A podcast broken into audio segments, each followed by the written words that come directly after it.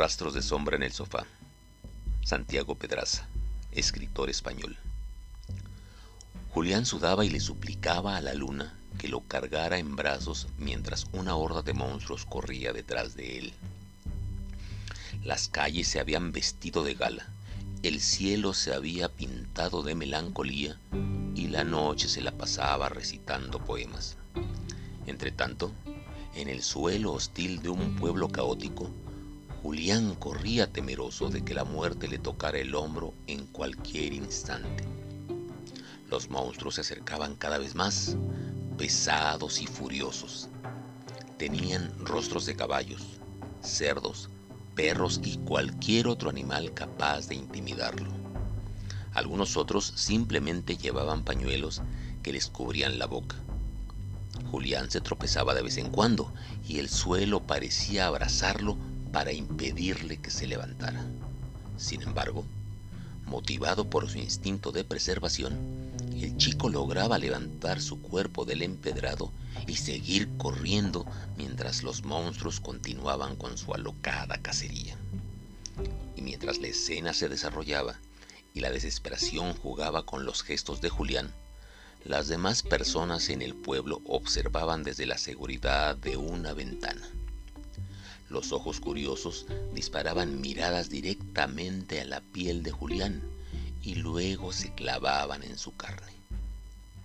La gente emitía palabras que sólo hacían eco dentro de sus casas. En sus rostros se podía percibir el cálido alivio de estar protegidos por cuatro paredes. Julián tocó infinidad de puertas que nunca se abrieron arrojó gritos que ningún oído se dignó escuchar. La gente no hizo nada, la luna tampoco. Los monstruos rugían embravecidos, entre alaridos pronunciaban el nombre de Julián. Le contaban qué le harían cuando lo alcanzaran, le prometían una muerte llena de poesía. Las pisadas y el empedrado parecían estar dando un concierto la furia le otorgaba cierto calor a las calles, como si el sol hubiese salido de noche solo para retar a la luna. Julián corría con el corazón a punto de abandonarlo para irse a habitar otro cuerpo. Corrió, corrió, corrió, hasta que finalmente llegó a casa, el lugar que usaría como refugio poco efectivo. Atravesó la puerta y por un plácido segundo pensó que la pesadilla había finalizado. Cerró los ojos y los apretó como si quisiera estallar. Sin embargo, las pisadas, los bufidos y los golpes seguían escuchándose en la calle, como un carnaval en el que solo participaban bestias. Pronto llegarían, derribarían la puerta y se tragarían a Julián. El muchacho miró el interior de su casa y el tiempo le concedió una tregua. Los recuerdos vinieron poco a poco, como una llovizna de agua cálida. Anita, Anita, Anita, el nombre de su amada, formó una canción en su mente. Julián evocó el sabor y la textura de sus labios. Sus ojos eran esmeraldas, su cintura era un refugio contra la miseria. Probablemente en el sofá aún había rastros de su sombra. Quizás su voz se había escondido en algún hueco de la pared, esperando a que Julián colocara el oído para escucharla murmurar. En ese pedazo de mundo, el amor venía para mitigar el caos, el peligro y la muerte. El muchacho lloró sin siquiera esforzarse por reprimir las lágrimas. Si Anita estuviera con él, hubiera, hubiera, hubiera, maldito hubiera. El sudor en su rostro le pedía que volviera al presente. La fatiga le aconsejaba seguir recordando un poco más. La palabra amor, inexplicablemente, rimaba con Anita. Aquella casa era un tributo a los momentos juntos y el pasado se empeñaba en seguir existiendo.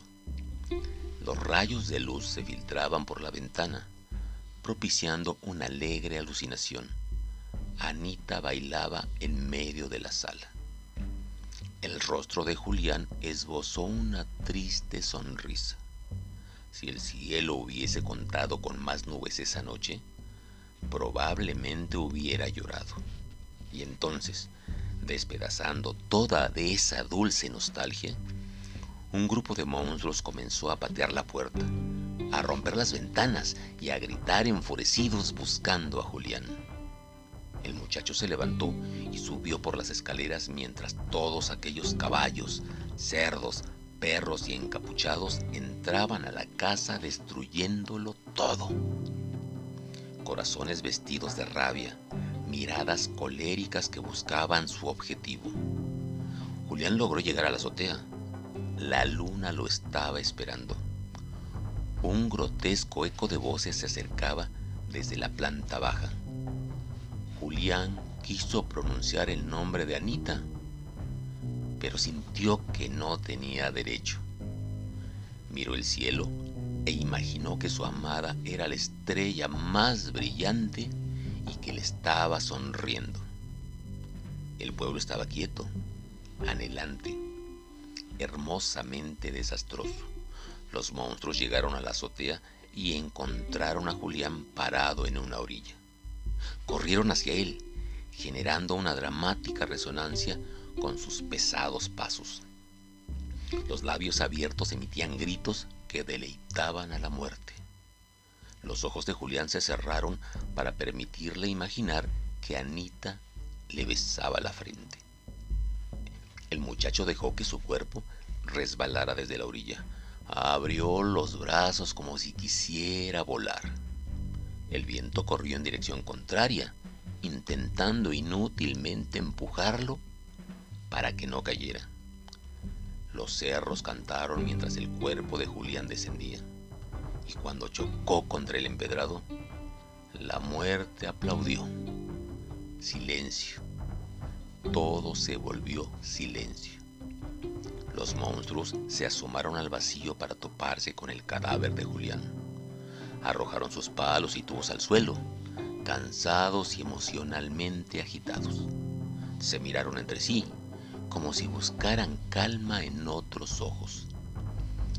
Una mujer con el corazón roto y el rostro adornado de tristeza llegó hasta la azotea.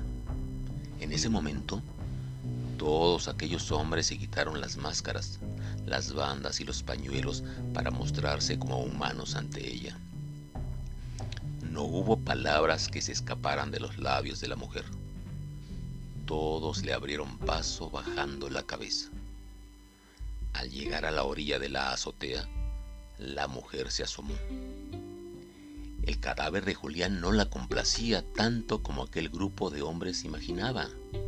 No le arrancaría su pena, no le devolvería a su hija.